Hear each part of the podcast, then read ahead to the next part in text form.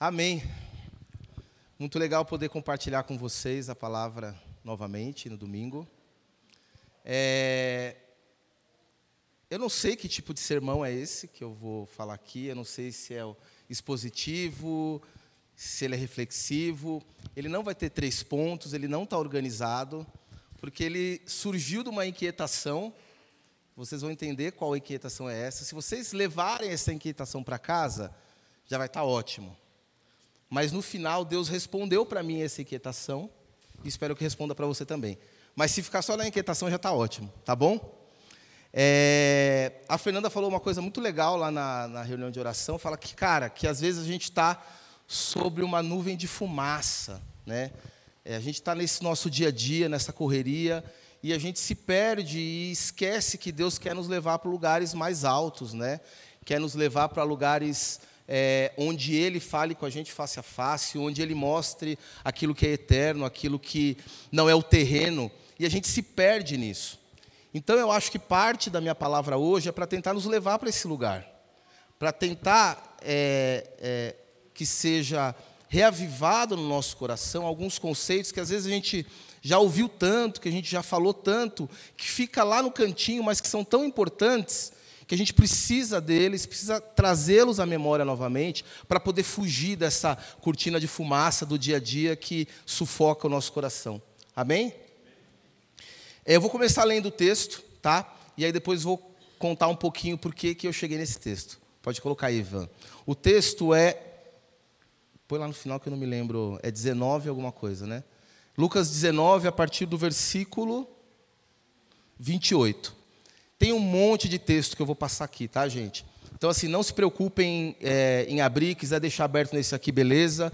Depois, se ficar com alguma dúvida, eu passo os textos para vocês. Tem muita coisa, porque eu fui usando, como eu falei, não está organizado. Então, eu vou tentar aqui e que Deus dê graça para mim e que Deus fale no coração de vocês. Amém?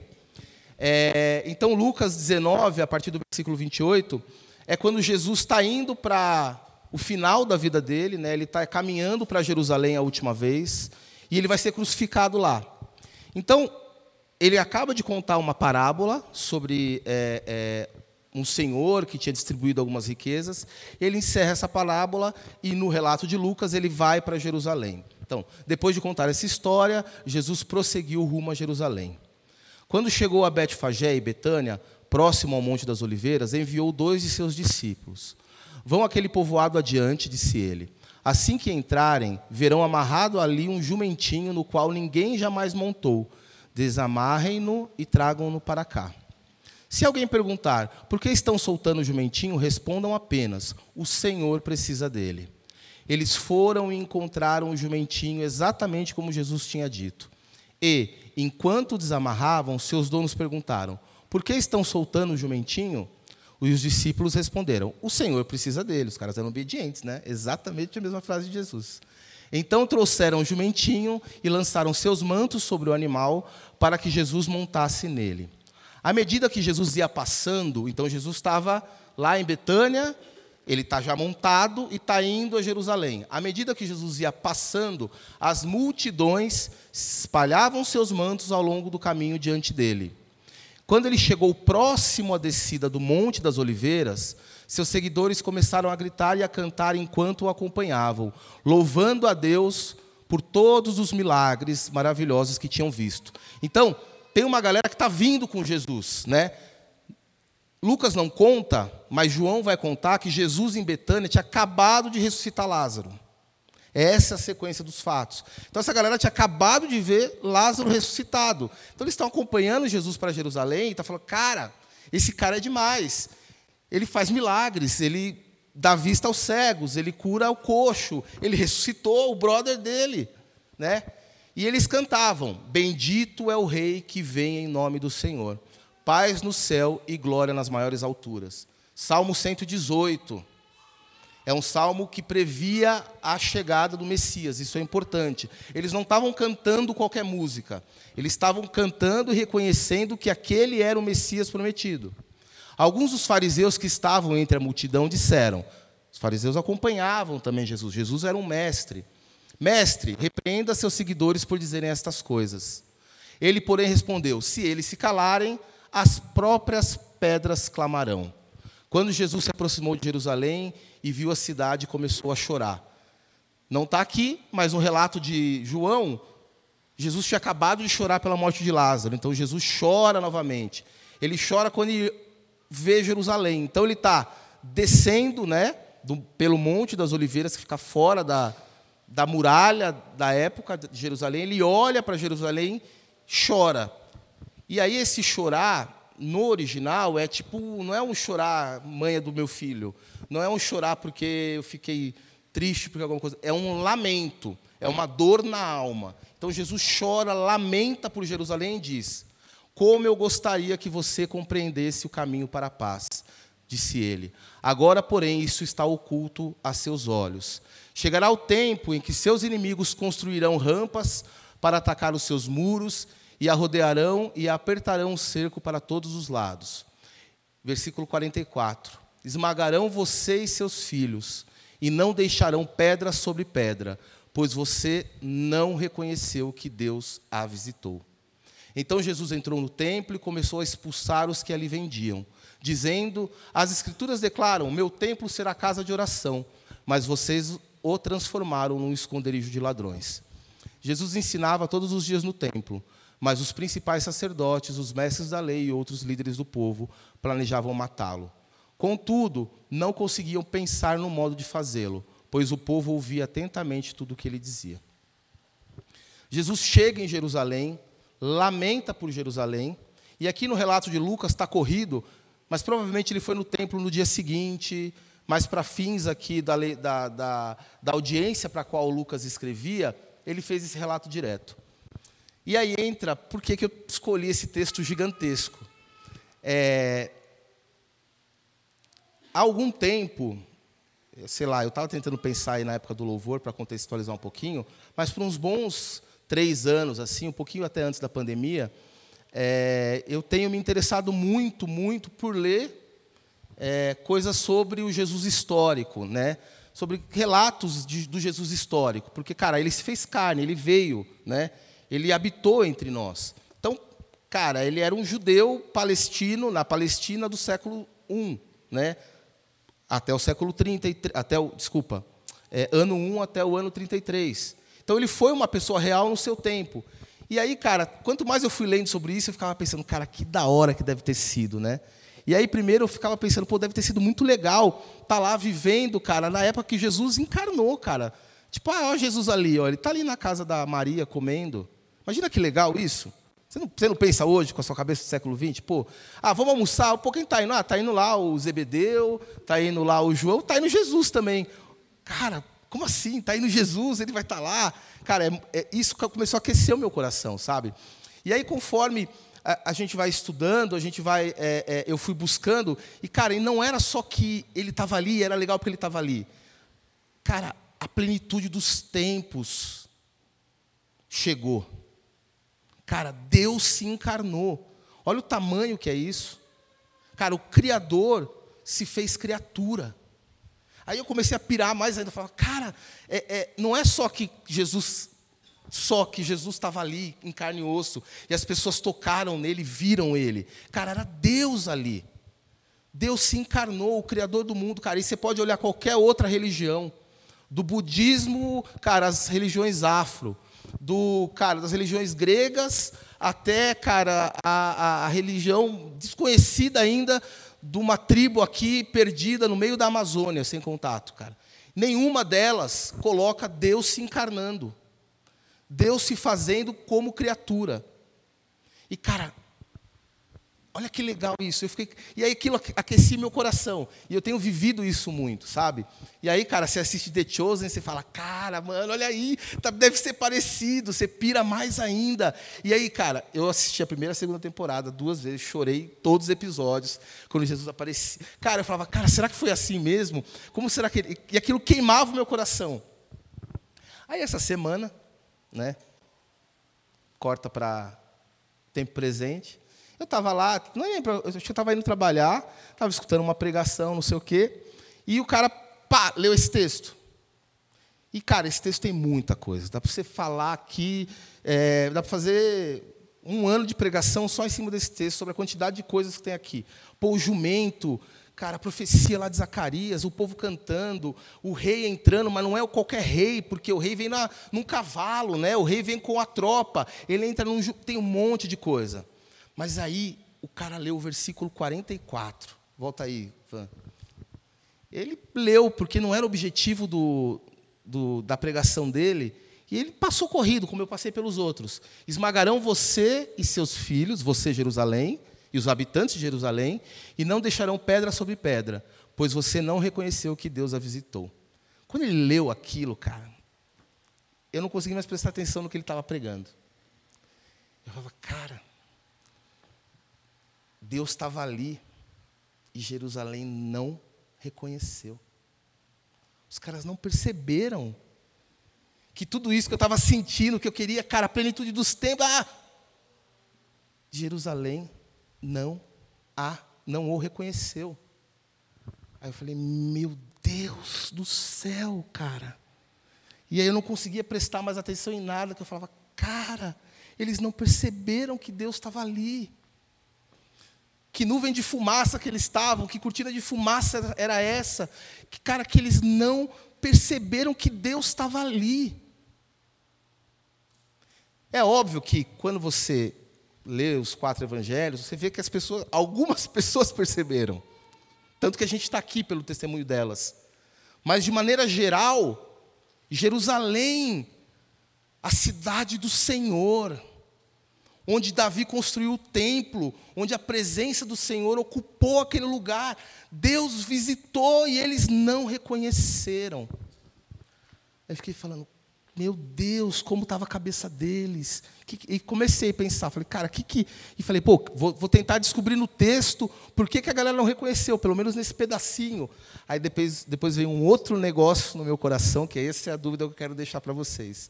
Falei, e eu estou reconhecendo? E eu estou percebendo. Porque Jesus não está mais aqui em carne e osso mas Ele está com a gente até o final dos tempos. Eu estou reconhecendo. Aí eu fiquei, meu Deus do céu. Mas beleza. É, então foi por isso que eu cheguei nessa pregação, por isso que eu cheguei nessa reflexão, e eu queria caminhar com vocês nesse percurso. Amém? Então, cara, eles não reconheceram. E é estranho eles não terem reconhecido. Por que, que é estranho eles não terem reconhecido? Porque, cara, não foi uma vez que Deus falou. Não foram duas vezes, três. Deus fala no Antigo Testamento inteiro, dizendo: Eu vou habitar entre vocês, eu vou andar entre vocês, eu vou fazer a minha morada entre vocês, o tempo todo. O tempo todo. Isso me trouxe uma tristeza muito grande, porque, cara, não dá para dizer, dizer que, foi, que eles foram pegos desprevenidos. Não foram. A vinda em carne de Jesus, a encarnação de Cristo, ela estava prevista. Eles esperavam o Messias. Eles tinham fé nisso. Mas ainda assim eles não o reconheceram. E aí, eu trouxe aqui alguns exemplos. Se você pega desde o Éden, da queda, quando Deus ia conversar com Adão e Eva, depois disso, o tempo todo ele está dizendo: Olha, eu vou voltar a habitar no meio de vocês. Então, ele primeiro vai no Monte Sinai. Lá, fala com Moisés, fala com Abraão antes. E, cara, eu vou andar com vocês, eu vou, eu quero que a minha presença acompanhe vocês, eu quero estar com vocês. Monte Sinai.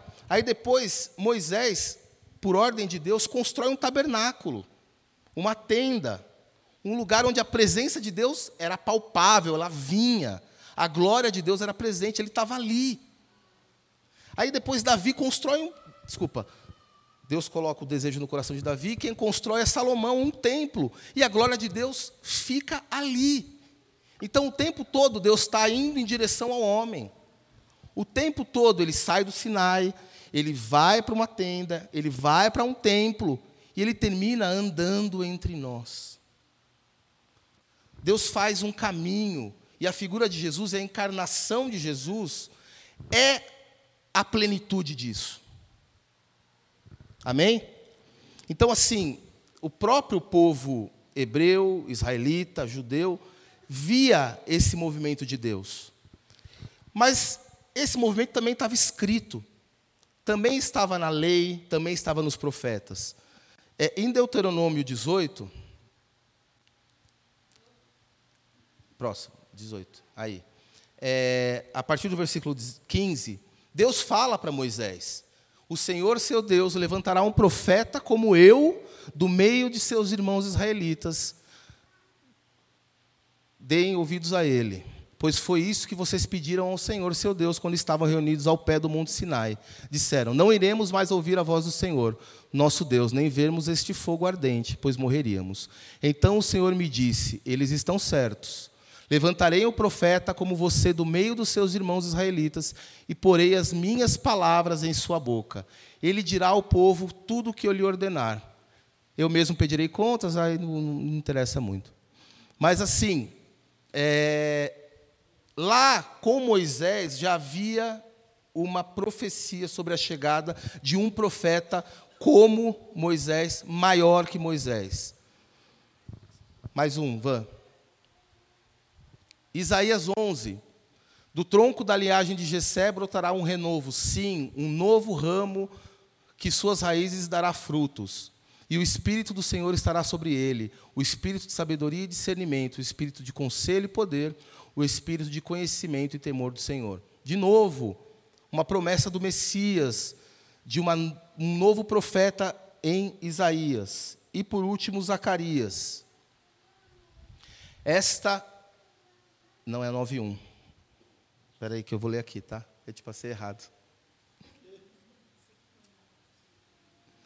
Zacarias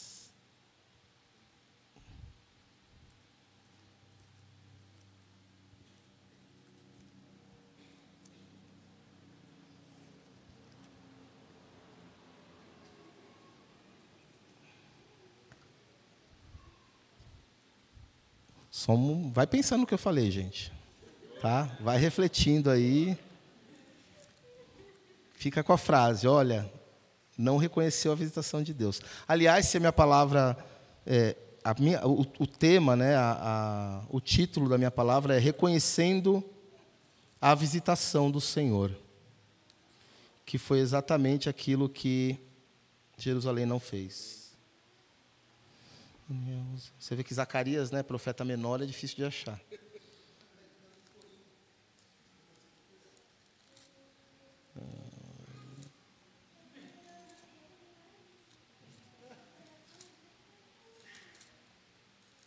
Ageu Zacarias, mala. É isso aqui, Zacarias. Zacarias 9. Eu cantei a musiquinha da escolinha, né?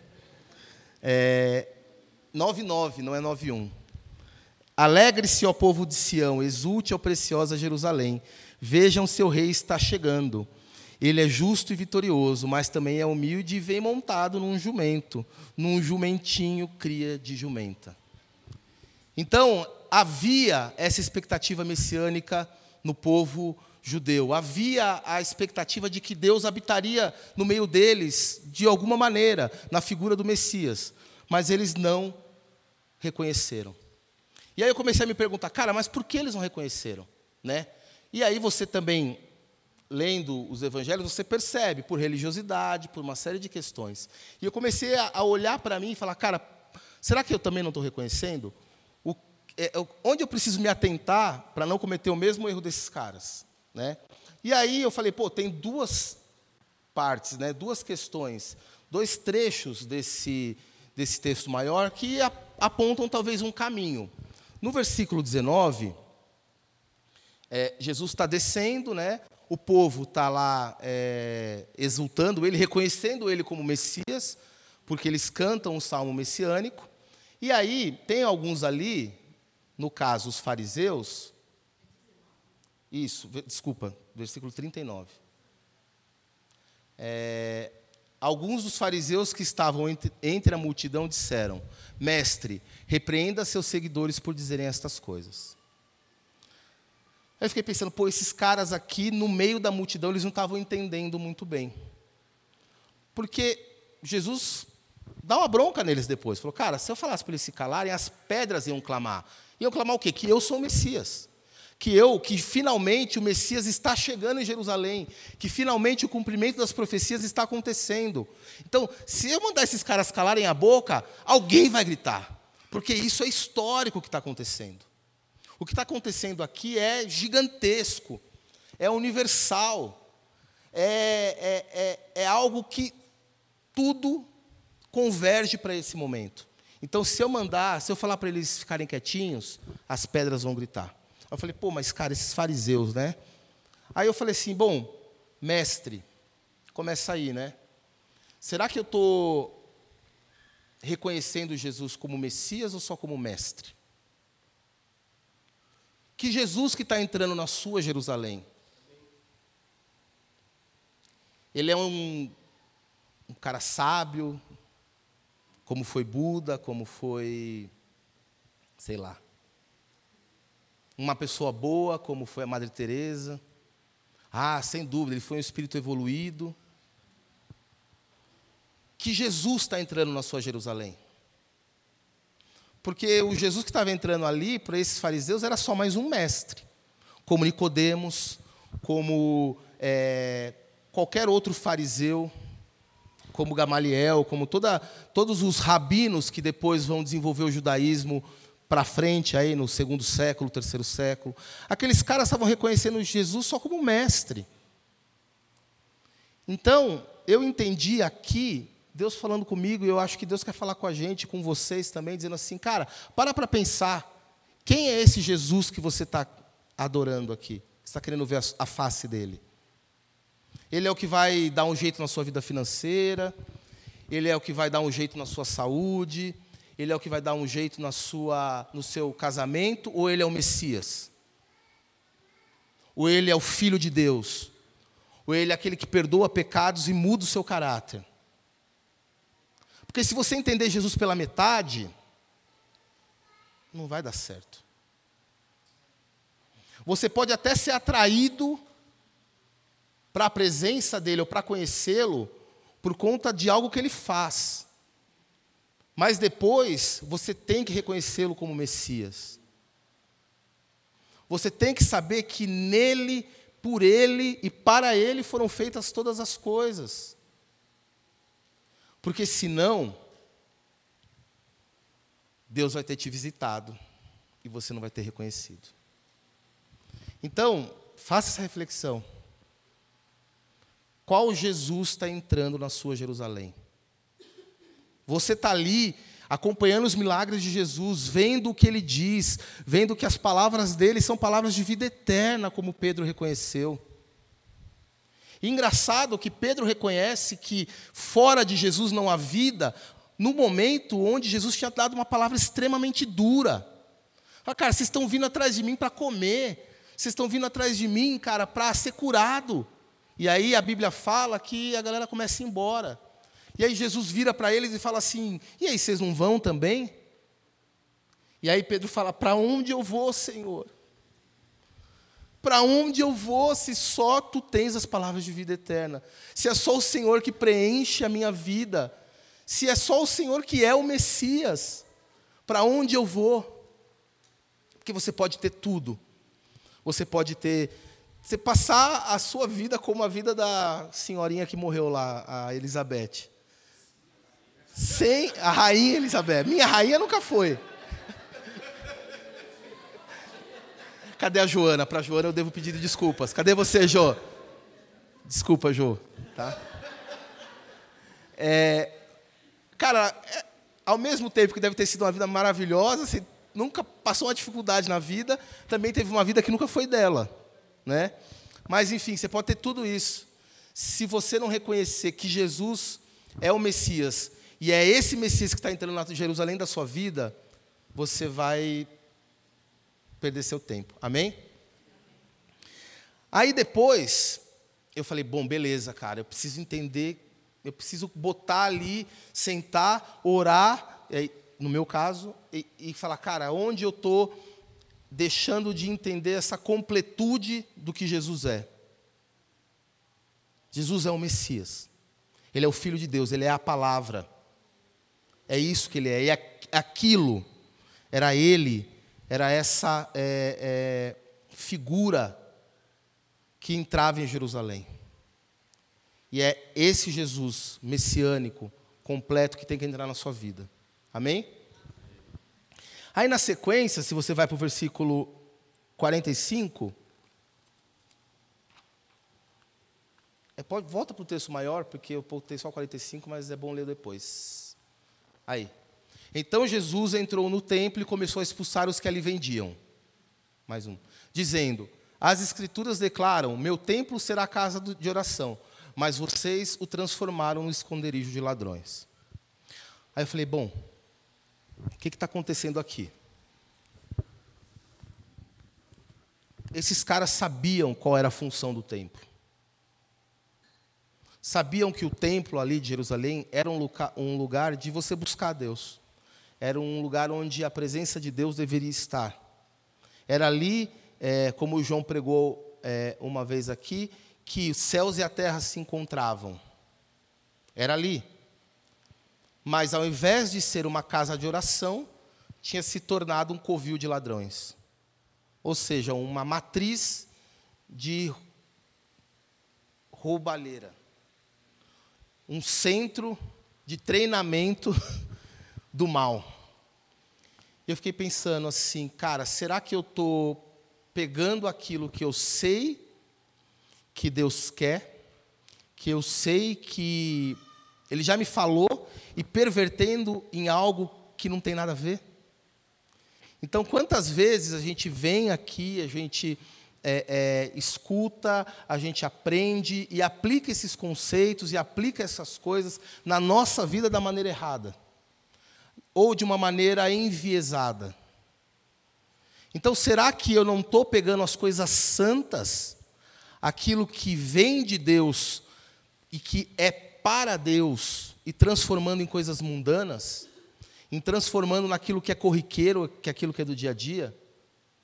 Porque se eu estiver fazendo isso, Deus vai me visitar e eu não vou reconhecer. Amém?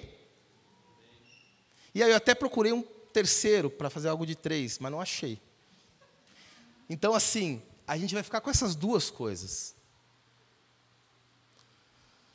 Se você quer de fato reconhecer quando Deus te visitar. Se você não quer ser como Jerusalém, aqueles habitantes, aqueles filhos de Jerusalém que Jesus estava mencionando, e que você de fato quer reconhecer que Jesus está visitando, cara, presta atenção qual Jesus que está entrando nessa Jerusalém.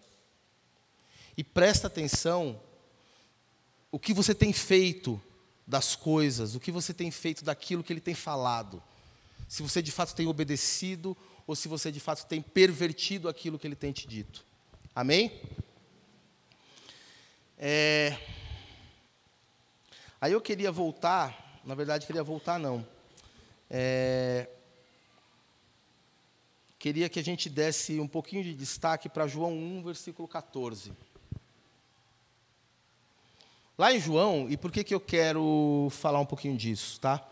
Uma, porque isso diz muito sobre o cumprimento das promessas que o povo daquela época, da Jerusalém daquela época tinha.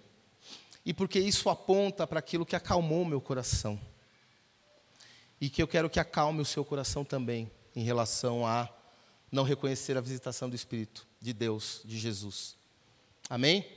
Em João 1, no prólogo, no prólogo, é, quando ele começa a falar sobre Jesus, sobre a encarnação, sobre a palavra, no versículo 14 ele diz assim: Assim a palavra se tornou ser humano, carne e osso, e habitou entre nós. Ele era cheio de graça e verdade, e vimos sua glória, a glória do Filho único do Pai.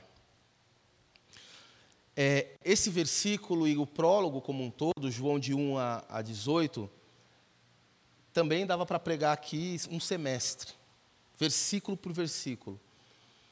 Mas eu quero dar dois destaques aqui importantes. O primeiro deles é o final do versículo. E vimos sua glória, a glória do Filho único do Pai. Quem é quem que pediu para ver a glória de Deus na Bíblia? Moisés, Van. É isso aí. a audiência de João era uma audiência de judeus, talvez helenizados, talvez não de Jerusalém, mas da diáspora como um todo. É óbvio que quando Jesus escreve, quando João escreve que em Jesus vimos a glória do Pai, ele está se referindo a Moisés. Moisés, quando desce, depois de receber os dez mandamentos, vê o bezerro de ouro, fica irado, quebra, e Deus fala, ó oh, Moisés, seguinte, cara, ó, beleza, eu te amo, é, eu até vou, cara, tá contigo, mas eu não quero seguir com esse povo, porque senão eu vou matar todos eles, porque é, é, eu sou um Deus justo e eles não estão na mesma pegada. Mais ou menos Deus fala assim. Eles não estão na mesma vibe que eu, do povo. E aí, é, Moisés fala assim: não, Deus, se o Senhor não for com a gente, não tem por que a gente ir. Cara, isso falou comigo, eu devia ter uns 14 anos. Eu falei, será que um dia eu vou ter Vou ser tão fiel a Deus assim que se Deus falar assim, ó lá, vai lá, ganha na Mega Sena, mas não vou com você. Será que eu vou falar, não, não quero ganhar na Mega Sena desde que o Senhor esteja comigo? Ou eu vou falar, não, beleza, Deus, Mega Sena e ó, distância. Porque o que Moisés, o que Moisés falou para Deus foi exatamente isso. Falou, ó, cara, eu não quero ir para a terra prometida se o Senhor não estiver comigo. Eu não vou sair daqui. Mas isso não tem nada a ver uma parte sobre a minha vida aqui, né? É, o que eu quero dizer é o seguinte: na sequência, é, Deus fala, tá bom, beleza, Moisés, por amor a você, pela minha misericórdia e por mim, porque eu sou um Deus amoroso, ok, combinado. Aí Moisés fica mais ousado, falou, beleza, Deus me atendeu, então, ó, quero te ver. Quero ver a sua glória, Senhor. Glória, quero ver a sua presença, quero te ver, quero, assim, a gente está conversando, mas eu quero poder te ver. E aí, Deus fala, não, Moisés, ó, ninguém pode ver a Deus. Se eu se você me visse, você morreria. Faz o seguinte: se esconde aí na pedra, eu vou passar, você vai ver minhas costas. O que João está escrevendo aqui é, e a galera da época de João que estava lendo ali sacava isso, era o seguinte: sabe aquilo que Moisés não conseguiu ver? A gente viu em Cristo. Nós tocamos nessa glória. João, cara, se reclinou no peito de Jesus. Moisés viu as costas. João se aconchegou no peito de Jesus. Então, o primeiro detalhe aqui, que tem a ver com a, com a minha ministração, mas lateralmente só, é que em Jesus estava a glória do Pai. Em Jesus essa glória era visível. Por quê? E aí eu volto para o começo do versículo. A palavra se tornou ser humano, carne e osso, e habitou entre nós. E, de novo, esse habitou, para a audiência de João, também tinha um sentido. Porque o verbo que João utiliza aqui é o mesmo verbo do tabernáculo de Moisés. Então, se a gente pudesse ler de uma tradição mais é, hiperfiel e não adaptada à nossa linguagem, seria mais ou menos assim: a palavra se tornou ser humano, carne e osso, e tabernaculou entre nós.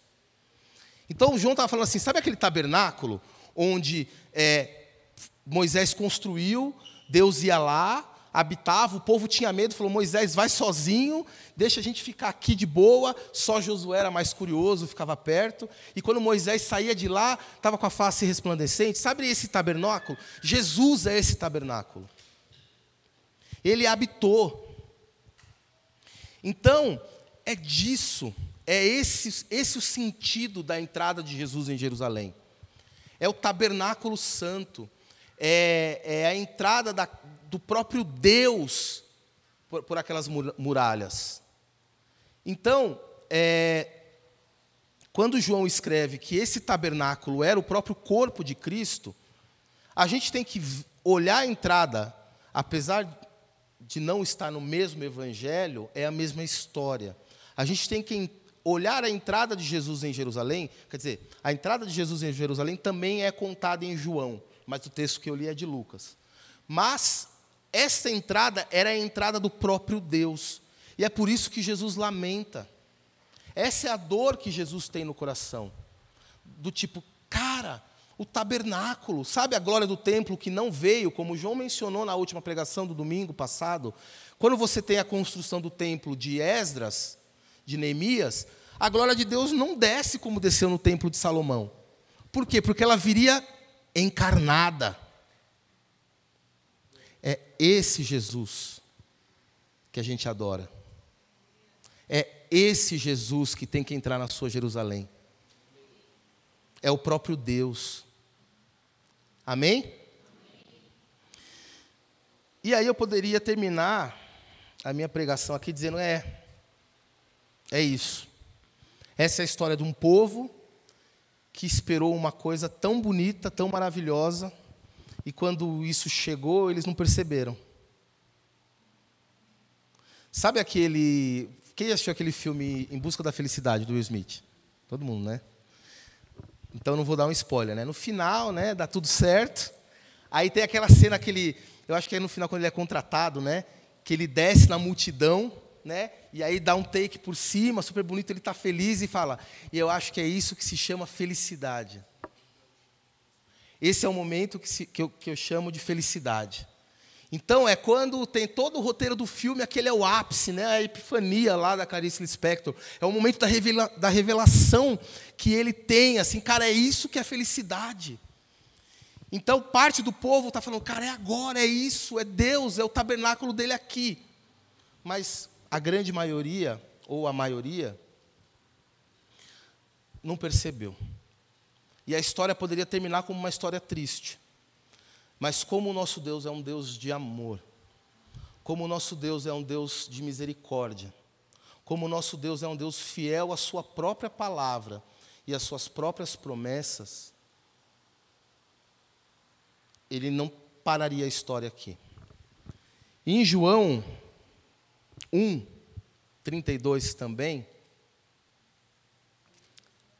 aí, é a sequência lá da, do prólogo, tem o testemunho de João Batista.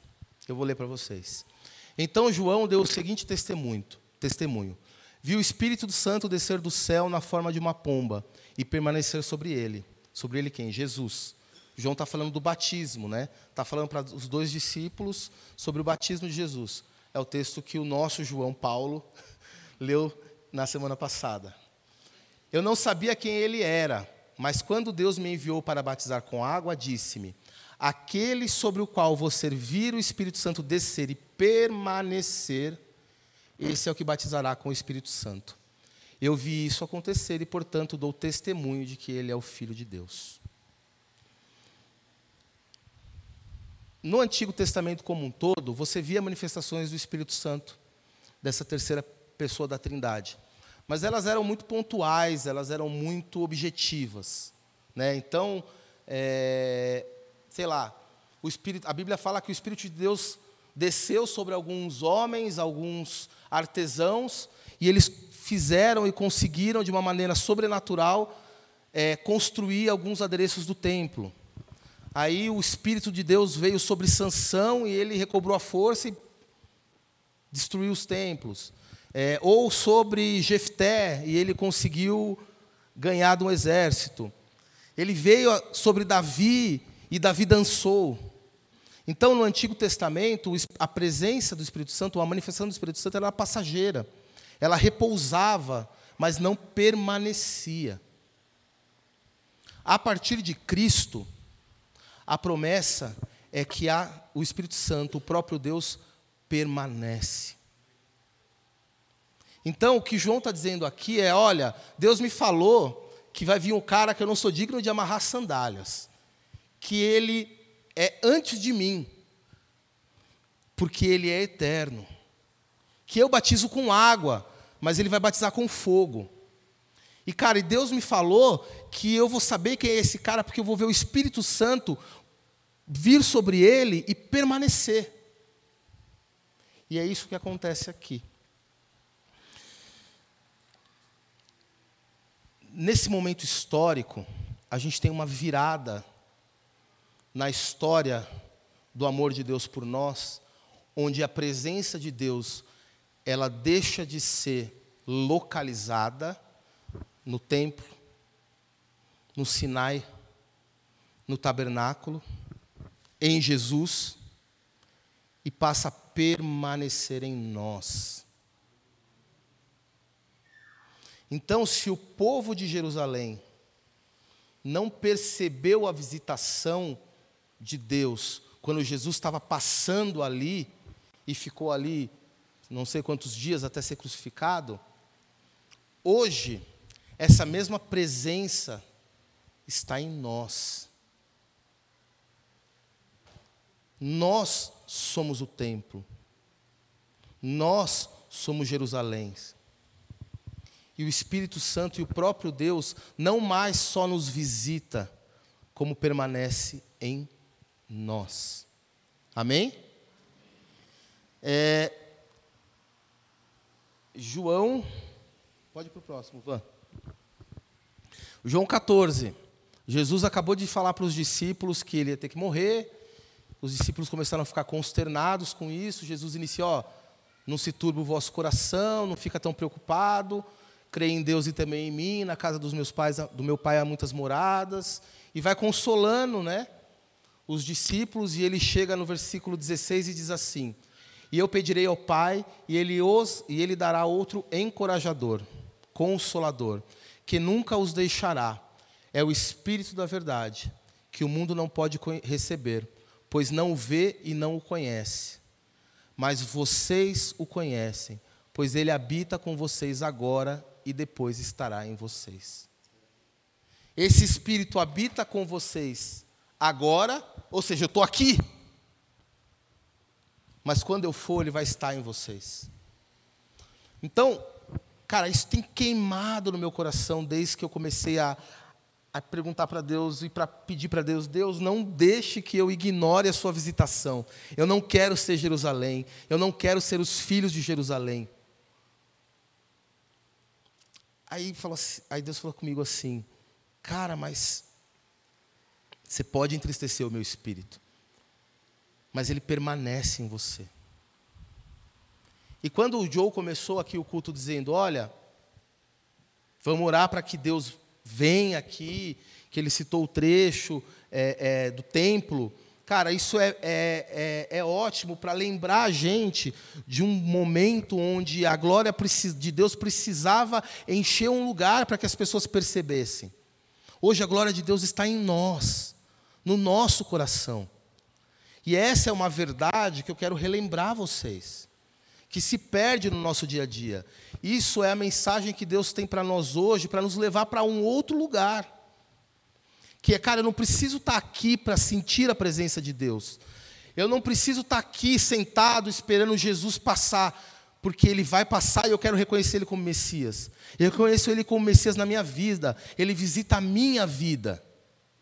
É a promessa dele. Você tem a capacidade de entender isso pela metade, como os fariseus entenderam? Tem.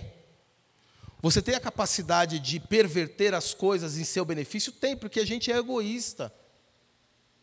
Mas a promessa dele é eterna.